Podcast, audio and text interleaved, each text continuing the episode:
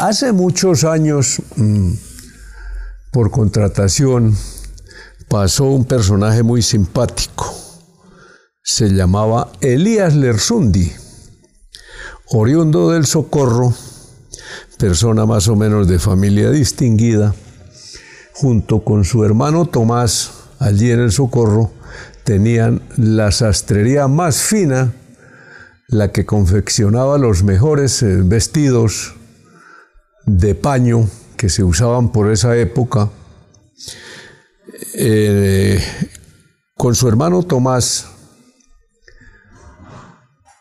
fueron muy amigos del maestro José A. Morales, debido a que por lo general los sastres y los barberos tienen alguna afinidad con la música. Entonces el maestro José A. Morales llegaba ahí porque ellos eh, tenían por ahí una guitarra colgada en la sastrería y el maestro Morales la pedía prestada porque el maestro Morales eh, era muy menor con relación a la edad de don Tomás y don Elías. Bueno, como vamos a hablar de don Elías, don Elías tuvo el infortunio de resultar con la enfermedad de Hansen y se trasladó lo trasladaron a, a contratación. Aquí llegó y por supuesto eh, era un personaje bastante distinguido incluso en su forma de vestir. Él permanentemente vestía de paño, con su saco de paño. No usaba corbata porque decía que la corbata era para los cotudos tratar de disimular eso, eh, ese defecto. Entonces él usaba siempre vestido de paño, pero jamás lo vi con corbata. Don Elías era un tipo eh, supremamente repentista y, muy oportuno. En las charlas, eh, en las tertulias de amigos, en la esquina, en el billar, en la mesa de la cervecita o en fin, él tenía el cuento apropiado y adecuado para todas las cosas. Él, él sabía de eso, ¿sí? Bueno, eh, les voy a, dar dos, dos muestricas de los cuentos de don Elías. Decía don Elías que en el Socorro vivía don Procopio Martínez, hombre acaudalado, hacendado, muy conocido, muy, pero supremamente conocido en el Socorro. Entonces, eh, tuvo un incidente, por ahí algún muchacho travieso le asustó la, cabalgadura y don Procopio cayó estrepitosamente al suelo y se, lastimó un brazo.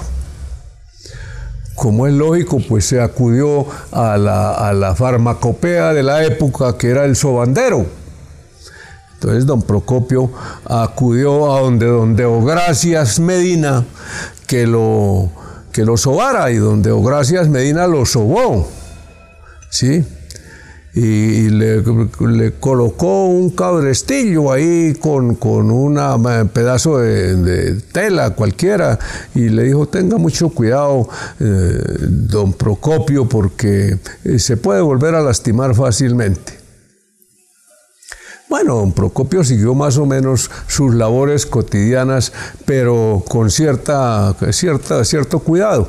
Entonces, un jueves de esos, eh, de inmenso mercado en el Socorro, salió del, campo nuevamente al pueblo y se encontró de camino con mucha gente o alcanzaba a mucha gente y todo el mundo se sorprendía. ¡Ay, don Procopio, qué le pasó! Don Procopio, ¡ay, qué, qué no, cómo fue eso! Y no sé qué. Y don Procopio narraba una y otra vez el acontecimiento. No, que iba de a caballo y que no sé qué, a pesar de que mi caballito que ya tiene como 17 años es tan manso, pero un arrastrado muchacho me lo espantó y yo venía descuidado y caí, no sé qué, y me jodí. Pero donde oh, gracias me sobó y afortunadamente gracias a Dios ya me siento bien, no sé qué, esto y el otro. Ya llegando al pueblo, don Procopio iba cansado de tanto narrar el, acontecimiento y dijo, no, esto va a estar tremendo, ¿yo qué hago? Por supuesto, cuando llegó al socorro y, se fue a arrimar por la casa de mercado, sí que fue cierto. Eso todo el mundo, ay, don Procopio, ¿qué le pasó? Y don Procopio no sé qué. Y don Procopio dijo, no estaba lejos la tipografía Pieruchín, entonces don Procopio se fue allá a la tipografía y le ordenó a la señora ahí que le hiciera unos volanticos, una cosita. ¿Cuánto valían? 100, tanto. Dijo, bueno, hágame 100, no hágame 200 mejor y se los echó al bolsillo del saco. Y entonces, de ahí en adelante, a todo el que se encontraba, que don Procopio, que no sé qué, qué, le pasó, decía, sacaba el papelito y decía, entérese. Le entregaba a cada persona que, se lamentaba por el acontecimiento de don Procopio, le entregaba su papelito, decía, entérese. Entonces dejó de narrar el acontecimiento porque, según él mismo dijo, lo había narrado más de 200 veces ese jueves. ¿No? Esos cuentos eh, de don Elías me hacen acordar de otro que lo, escuché y estaba presente yo en el momento de la cosa. Una tarde en la plaza, en la esquina de la plaza que, da hacia la casa cural, eh, nos encontramos algunos amigos y en eso, en salió el padre Pedro León Trabucci, de ahí de la Casa Cural. Él le gustaban las reuniones y cuando veía a don Elías se acercaba porque gozaba mucho el padre Pedro con los cuentos de don Elías.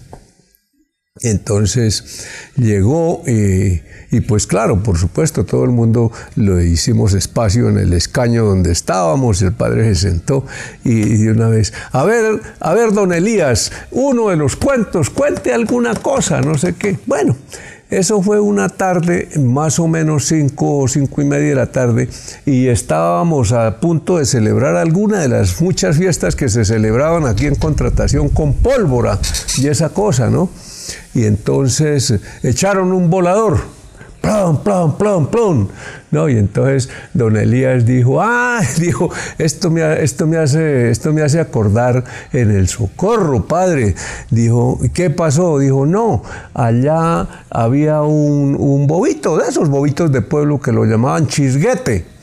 Y entonces él tenía como costumbre echar pólvora, pero con la boca. No, no, no que hiciera el acto que quemara el volador porque no tenía con qué comprarlo, sino él hacía los ruidos simulando el, el, volador.